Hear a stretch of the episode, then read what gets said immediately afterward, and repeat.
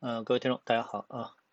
那么今天呢，跟大家分享一些呃更这个细节的呃股市的这样的一些内容啊，跟大家分享一下。嗯，为什么我们看到啊这个这市场啊，如果说我们只是关注大盘的话呢，那实际上大盘呢，呃，从七月十三日开始啊，那么整个的一个指数，如果你去看创业板指数的话呢，那么它就进入到了一个调整。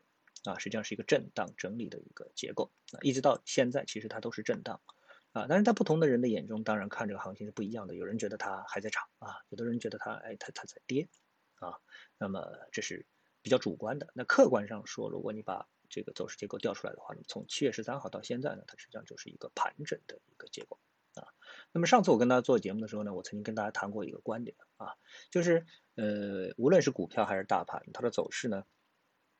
总是分为三个情况啊，一个是涨，一个是跌，对吧？还有一个是盘整啊。那对于高手而言的话呢，那么三种情况它都能挣钱。为什么？因为它可以通过做空挣钱，所以下跌它也能挣钱，对吧？它可以通过股指期货，可以通过期权来做空来挣钱。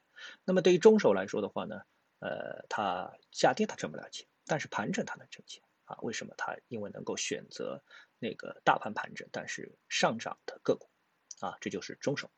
其实也是属于中高手啊，对于纯粹做股票来说，它已经是算蛮高的手啊。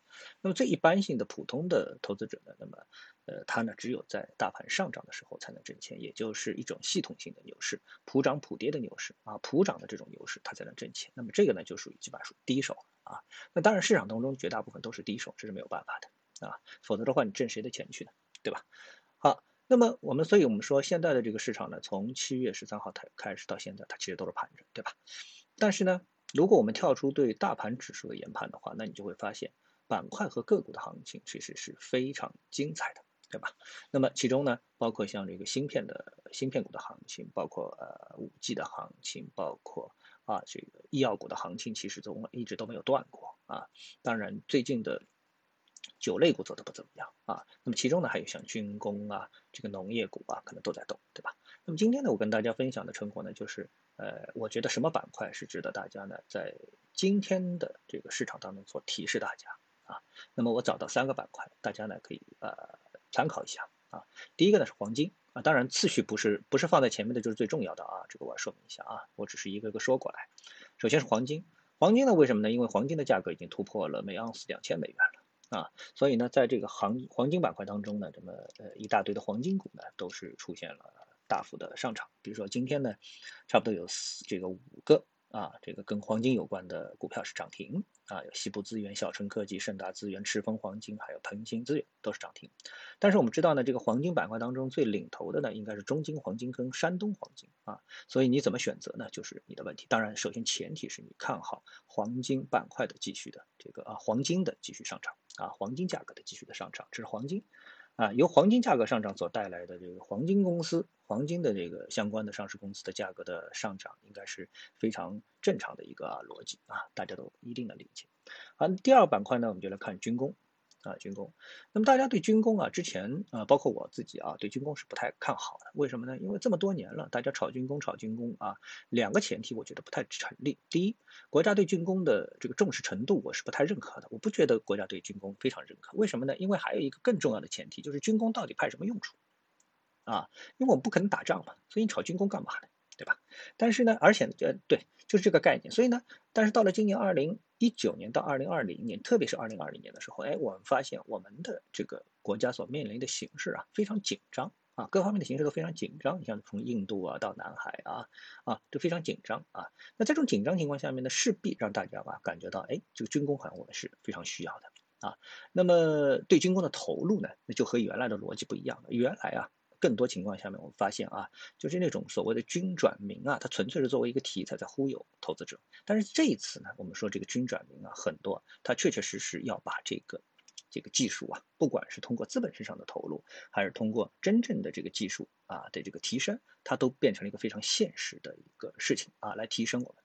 那么其中呢有几个方向啊，几个方向，我们不能纯粹从打仗的角度来看啊，其他有些方向，一种呢是非常军工的。啊，非常非常纯军工的，还有一个呢，就是军转民啊，这个军工的技术转民。比如说我们现在的弱项是什么呢？大家可能会觉得，哎，我们像今天啊这个板块上涨的当中，把军工呢拆细分之后，我们发现啊这个其实它有军工里面有两个子行业今天走的非常不错，对吧？一个呢是航空发动机，还有一个呢是国产航母啊。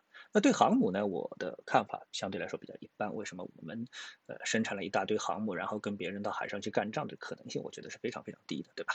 但是呢，大家都知道我们的发动机是一个弱项，是吧？那所以呢？有大量的资源向这个发动机倾斜啊，不光是我们的军用的这个航空发动机，还是我们民用的，特别是我们民用的发发动机这一块啊，我们受制于美国其实是非常严重的，对不对？所以呢，在这一块上面呢，我觉得我们是会花大力气、大代价去提升它的啊，这个加大投资力度。所以这一块今天的上涨，我觉得逻辑是非常清晰的。至于在航空发动机当中有什么样的一些个股，那我想你可以自己去找，特别是龙头股啊，可以自己去找，我这里就不细说了。那第三个板块呢，就是这个农业板块。农业板块我特别看好的一个逻辑呢，就是转基因这个板块啊。呃，我们看到我们过去啊对转基因的一个负面的印象，大部分都是来自于崔永元，对吧？他对这个转基因啊，这个大肆变啊，说这个这个不好，那个不好啊，怎么怎么多不好啊。其实我对转基因一直没有这么不好的一个认知。为什么？我觉得，呃，植物基因啊去改变动物基因，我觉得这个在呃这个这个科学上，我觉得是不成立的。啊，科学上不成立的，所以呢，呃，我希望呢，大家呢，就是那个，这个这个对这个有的肯定呢有一个重新的认识啊，对这个词啊，就是转基因有重新的认识，而且国家现在啊，就是我们想一想，是不是我们会碰到啊，这个就是呃粮食危机啊，所以呢。如果说我们认识到有这样一个危机的话，或者大家市场觉得我们可能会有这样一个危机的话呢，那么资源呢就会向农业股，特别是转基因这个板块呢进行一个倾斜。那大量的呢就集中于这个种业类股票啊，种业类股票。那我们市场种业类股票其实并不多啊，就这么一堆，就这么一堆，大家稍微看看就可以了啊。最近走势呢是一种，要么已经走得很好，要么呢是正在启动状态。所以呢，这个逻辑我觉得我也是认可的。啊，那今天呢就跟大家分享这三个板块，呃，我想大家可以稍微细致研究一下啊，细致研究一下啊，我觉得他们是在目前市场当中，不管是涨还是盘，大盘啊涨还是盘，都是合乎逻辑的这个存在啊。好，那今天呢就跟大家快速的分享一下这样的一些信息，好，谢谢各位啊，我们下次再见。